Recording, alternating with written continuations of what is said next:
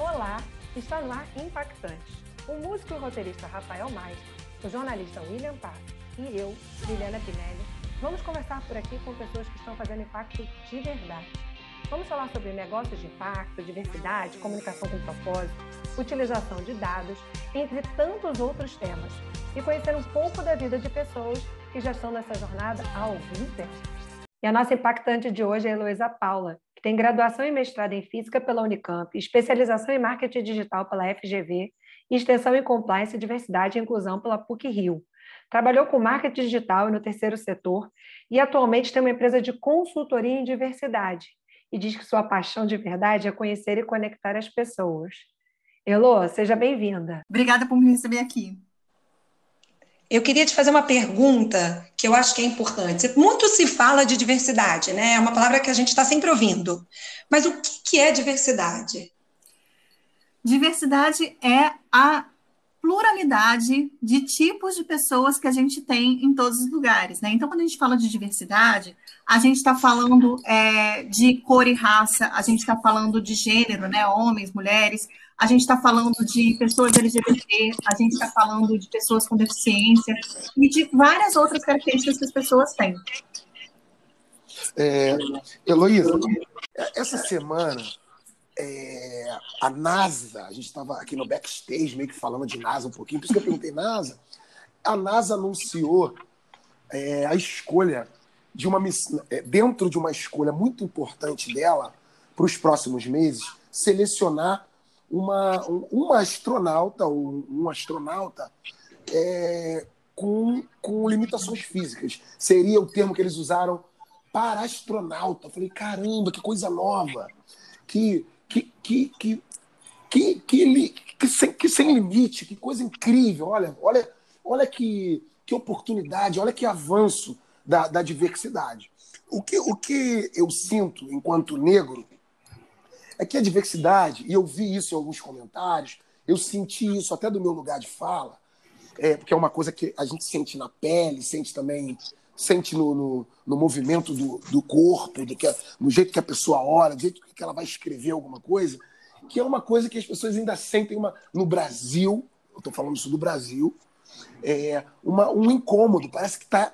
É, a expressão é até um pouco pesada. Eu, eu, eu, sinto que as pessoas acham que, que, que, que esse, esse perfil está sendo entubado. Pô, tem que ter o gay, tem que ter o nordestino, tem que ter a mulher. Isso é uma realidade? Olha, é engraçado isso, porque a gente se acostumou com um padrão de pessoas, né? A gente se acostumou a ver pessoas na mídia, na, na, nas posições de poder, na ciência, que eram, em geral, homens, homens brancos, homens brancos hétero e sem deficiência, né? E aí você mencionou a NASA, e é super engraçado isso, porque o que, que a NASA faz? A NASA está levando pessoas para fora do planeta. Então, se você está falando de adaptação, isso é o máximo de adaptação que você pode providenciar, né? Você fazer um ser humano viver fora do planeta por um tempo. E as pessoas com deficiência, elas são pessoas que estão têm dificuldade na sociedade, não porque elas têm uma deficiência, mas porque a sociedade não se adapta a elas. A sociedade não está adaptada. Então, nada mais natural do que você ter uma coisa que já é adaptada para todo mundo, ser adaptada também para pessoas com deficiência. Eu acho que a diferença para uma pessoa com deficiência fora do planeta, infelizmente, ainda é menor do que a diferença para uma pessoa aqui, já que vamos fazer adaptações, façam-se adaptações. E é engraçado também porque a NASA, na década de 80, mandou as primeiras mulheres para fora, né, para missões. E eles não sabiam nem como é que funcionava a menstruação. Tipo, eles perguntaram assim, 100 pacotes de sorvete para cinco dias no espaço? Tipo, eles, eu não lembro quanto que era, mas era um número absurdo de pacotes de absorvente, porque eles estavam tão acostumados a homens que eles não sabiam nem, tipo, quanto absorvente falava. Isso é uma instituição de pesquisa que faz várias pesquisas sobre corpo humano, várias pesquisas sobre adaptação, e não sabe ou como é que funciona. Que loucura, né? Que loucura isso, que loucura. É a gente está falando disso. Quando a gente fala de, de diversidade, a gente está falando de ter todas as pessoas em todos os lugares. Né? E aí as pessoas estranham porque elas não estão acostumadas a ver. Né? E o que você não vê, você não conhece, você tem medo. Então, é, eu acho que essa é a sensação que as pessoas têm, de que elas estão perdendo espaço. Mas direito não é bolo, né? Bolo você pega um pedaço, outra tem que fazer um pedaço. Direito é, tem que ser igual para todo mundo, né? Então, a gente está lutando para isso, para que as pessoas sejam é, incluídas em todos os espaços, inclusive no espaço. Ô, Heloísa, a primeira pergunta da Lili foi o que é diversidade, né? E você rapidamente é, conseguiu definir. A gente está procurando aprender essa definição de negócios de impacto, de impacto social, ambiental, financeiro, e você certamente está muito conectada também com esse tema de impacto. É o que, que diversidade tem a ver com impacto? Para ser uma empresa ou um negócio de impacto, tem que obrigatoriamente contemplar essa diversidade? Olha, obrigatoriamente é uma palavra muito forte, né? Porque legalmente a gente não é obrigado a quase nada. Mas, assim, é, a McKinsey fez uma pesquisa sobre é, impacto da diversidade nos negócios, né? É, tem várias, várias instituições que já fizeram é a mais citada. É, ela concluiu que os lugares, as empresas que têm mais diversidade em seus boards, né, inclusive em seus boards, né, em seus, em seus é, suas mesas de conselho, são empresas que têm mais chances de serem mais lucrativas do que outras, né?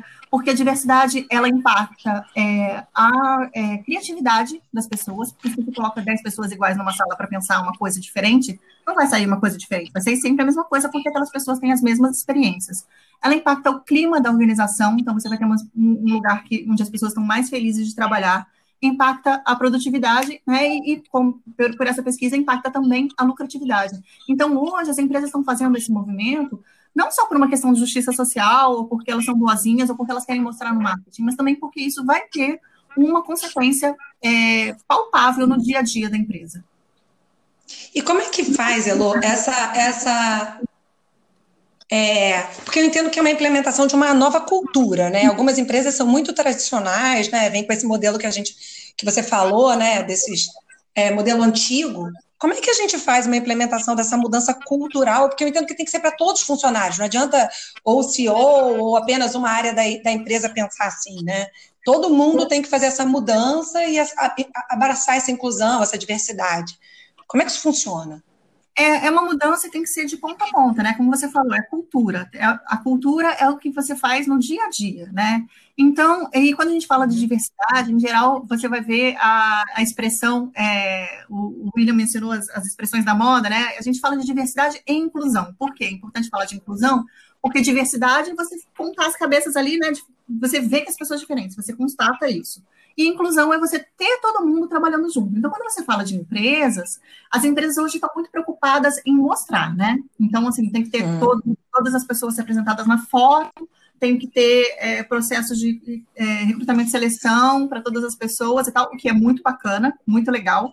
Mas a gente tem que falar de inclusão também, tem que falar de como as pessoas vão crescer dentro da empresa. Então, realmente, é uma mudança cultural. E aí tem uma outra coisa que a gente fala bastante, que é a viés inconsciente que são essas, essas é, certezas que a gente tem né, dentro da gente, mesmo sem perceber, de que aquele lugar não é o lugar da pessoa negra, não é o lugar da pessoa com deficiência, não é o lugar da mulher, porque a gente não está acostumado a ver. Então, a gente tem que se examinar para conseguir é, detectar esses vieses inconscientes.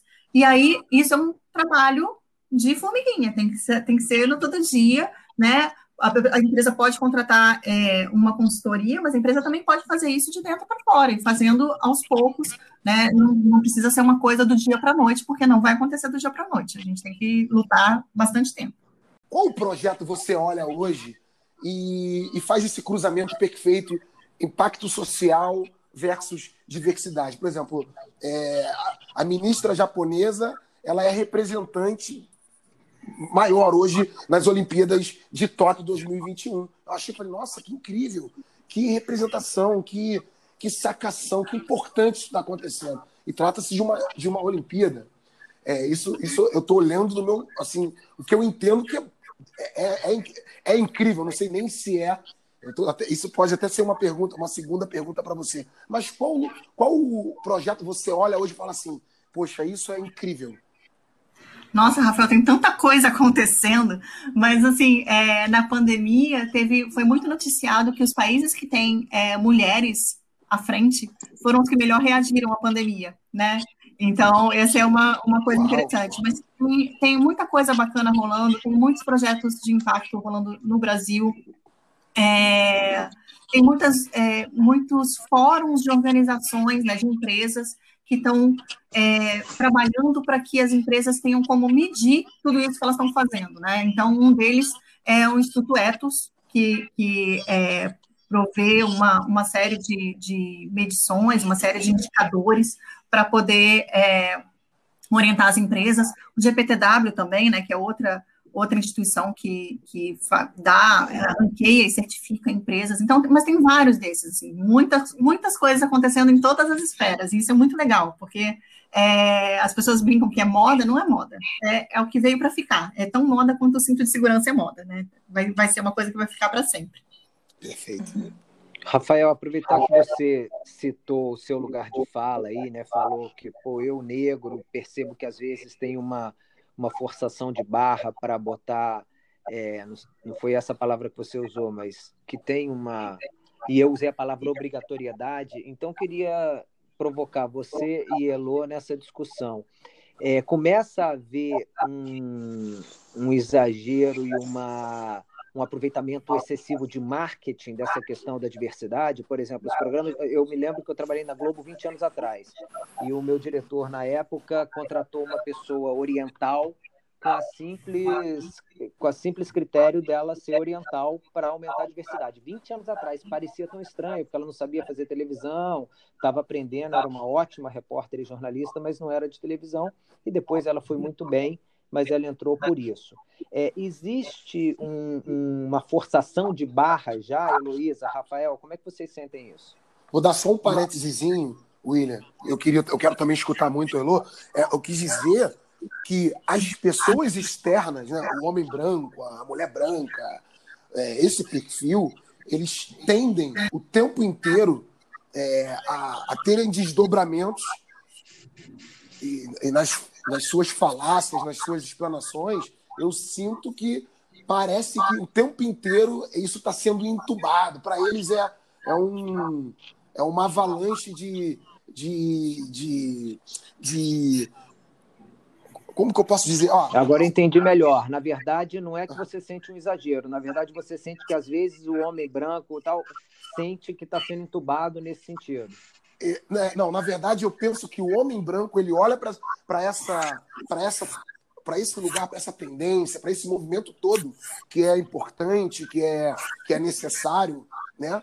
É, para o negro, para o gay, para o deficiente, seja de qualquer natureza, para a mulher, para a mulher negra principalmente. É, esse movimento todo ele é necessário. O que eu quis dizer é que eu sinto do meu lugar, né? Que, uhum. que as, o sentimento que eu tenho é que o homem branco, a mulher branca, ele olha e fala: Meu Deus, já tem, que, tem que ter um gay ali, né? Ai, gente, não pode esquecer.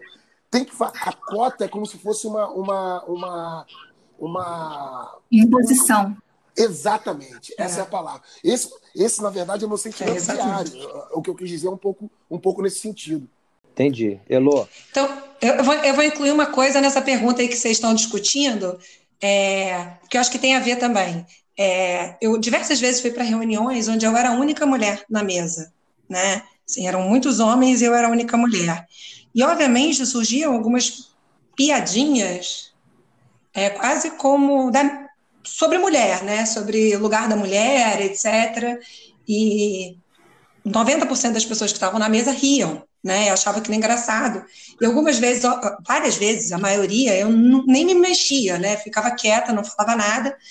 Mas eu vou ser sincera também, isso tem tempo eu também não enfrentava, não falava, ó, não achei graça nenhuma nessa piada. É, eu deixava passar, mas também não, não virava claquete, não batia palma para aquela pessoa. É, então, falando disso que o William está falando e da gente pensar, como é que uma pessoa se posiciona também? Porque às vezes o próprio chefe não quer isso, né? O próprio chefe não quer que você vá para uma reunião e se posicione com um cliente falando: olha, não achei graça na sua piadinha sexista. Né? Então, Elo, eu também queria ouvir dentro dessa discussão que a gente está tendo, é, como é que o funcionário, né, a pessoa que está trabalhando na empresa, que pensa essa diversidade, às vezes a empresa não pensa, ela se posiciona, né? Nossa, muitas, muitas coisas, muitas coisas. É, sim, é, existe uma sensação de que é forçado essa sensação de que é forçado é porque é novidade, né? É, a, existe a discussão sobre lugar de fala também. Então, por exemplo, eu sou uma mulher branca, de classe média, sem deficiência, e eu falo de diversidade. Mas eu falo de diversidade do meu lugar de fala, uhum. que é o lugar de uma pessoa branca. Né? Eu falo das, das minhas experiências e do que eu aprendi e estudei. Né? E eu tenho um lugar de escuta também. Eu também estou escutando as pessoas. É, quando você vai para dentro das empresas, né? E as pessoas. Essa é uma, uma pergunta que fazem sempre. Como é que a gente reage a piadinhas? Como é que a gente reage? Porque as empresas ainda são um ambiente em que tem muita piada sobre pessoas negras, tem muita piada sobre é, mulheres, tem muitas piadas sobre pessoas gays, né, sobre pessoas trans, tem muito capacitismo. Uhum. Então, é, o que a gente recomenda sempre é que as pessoas, se elas estiverem à vontade, elas podem falar assim, Ih, nada aí, nada a ver isso que você falou, Ih, que bobagem, você, você brinca e tira aquilo né, de jogo. Se você não tivesse intimidade, se você estiver no meio de muita gente, se é o chefe, se é o cliente e tal, você depois chama a pessoa num cantinho e fala assim, olha, eu me importo muito com você, eu respeito muito você, etc. Uhum. É, e, mas aquilo que você falou não é legal por causa disso, disso, disso, né? É, dá uma olhada nisso, porque não foi, não foi bacana. É, você explica por que, que não é legal, você coloca o foco na ação, não na pessoa. Porque se você chama uma pessoa de racista, ela vai ficar se defendendo daqui até 2025. Você tem que falar do que, ela, do que ela fala. Meu filho tem um amigo negro, né? É, minha tia, minha é. tia preta. É uma pessoa boa, é. filho teve, tem um amigo negro, preta. A pessoa começa a meter todas essas no meio. Minha, minha bisavó. Então, você fala, você fala, você fala é, da ação, né? E a pessoa que recebe esse feedback, ela também tem um lugar de falar assim: olha, eu não sabia disso. E não saber não é desculpa, porque a gente está falando de impacto, né? O importante não é a intenção, é um impacto. Uhum. Ninguém sai de casa com vontade de sacanear os outros. As pessoas, em geral, 95% das pessoas, saem de casa com a intenção de fazer coisas legais, inclusive colocar humor no dia a dia, só que o humor delas às vezes é equivocado. Então, a gente, a, gente, é, a pessoa que está pedindo, que está tá sendo chamada a atenção, ela, ela tem que focar no tipo, olha, eu entendi o que você falou, eu vou pensar nisso, eu vou, vou trabalhar isso, e boas, né? Bom dia. Quando você pede desculpa, você também não fala desculpe se você se ofendeu, né? É, e tenho até amigos que são e todas essas coisas. Tem um jeitinho certo de fazer as coisas que quem é de, de relações públicas sabe. Então, assim, tem um, uma dinâmica dessas no dia a dia. Agora, o importante é que as pessoas estejam, estejam dispostas a dialogar, que estejam abertas a dialogar.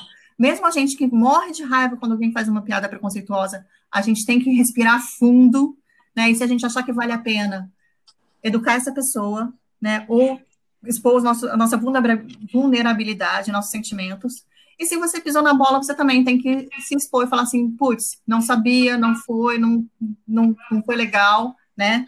E parar para pensar nisso, porque às vezes as pessoas não, tem, não param para pensar também, né? Fala assim, não, eu sou assim, vou, vou morrer assim. Não é isso, gente. A gente aprende vocabulário. No mundo dos negócios, a gente aprende vários vocabulários, várias palavras em inglês que entram e saem de moda o tempo todo, mas não conseguem usar o pronome certo para tratar uma pessoa travesti. O que, que, é isso, né? Não faz o menor sentido na minha cabeça. É só aprender, né? E essa história de aprender é, é, muito legal, porque a gente fala o que, que é diversidade, foi a primeira pergunta, né? E depois a gente torna a pergunta um pouco mais complexa. Mas aí eu queria aproveitar e falar o que, que é lugar de fala. E aí eu pergunto tanto para o Rafael quanto para a Heloísa. Rafael, então pega essa porque eu, eu não vou enrolar. lugar de fala, lugar de fala é, é uma poderia falar demarcação, acho muito, muito assim, enfim, mas é uma, uma, uma linha tênue entre a, construção que cada perfil é, de vida caminhou para ser isso que eu sou hoje. Então, tipo, é, eu vim de um lugar, isso aí, fisicamente falando, lugar X, falando geograficamente. A minha, a minha árvore é uma. Eu sou negro, então minha avó é negra, minha mãe é negra, meus filhos são negros, eu tenho uma vivência negra. A minha experiência de vida é baseada nesse lugar, nessa, nessa minha experiência com a minha negritude, com a minha é, é, é com o meu nível social, com a minha com a minha caminhada, com a, até onde meus os braços da minha da minha mãe e do meu pai puderam ir para me dar um, um, um caminho, é, a educação que eles deram. Então, é uma, é uma, é uma soma minha, o que eu entendo é isso, sabe? A lente que eu ponho nessa pergunta é isso. É, é, é a soma do que eu vivi, é o DNA da, da, minha, da minha construção. Então, tipo, eu posso falar daqui, cara. Eu tenho experiência para falar daqui, da minha negritude, de Nova Iguaçu, que é a Baixada Fluminense, onde eu cresci. Óbvio, tive outras experiências. Ah, rodei o mundo inteiro. Tá, mas eu, eu, eu vim daqui. Essa é a minha realidade. E, aí, e o, o tempo inteiro a gente está absorvendo informação, a gente está tá imputando na, na, nossa caminhada coisas novas, sofisticando, é, se comunicando com outros perfis. Mas a, a, a base da vida, a minha gênese, ela tem um, ela tem um chipzinho, isso que eu falo, costumo dizer para as pessoas. O, a, o lugar de fala nada, nada mais é do que um chipzinho da, de toda a minha história. E eu, e, assim, quando eu olho para o seu chip, William, quando eu olho para o chip da Elo, quando eu olho para o chip da Lili, eu tenho que respeitar a informação que está ali e, da, e, e, ter a, a, a assim, e, sei lá, saber diagnosticar para fazer, para eu, eu, eu olho eu primeiro olho, presto atenção, escuto o seu chip, a tua informação e, e, pergunto se eu tiver dúvida, mas não quero viver o teu chip, eu não tenho capacidade de viver a tua informação.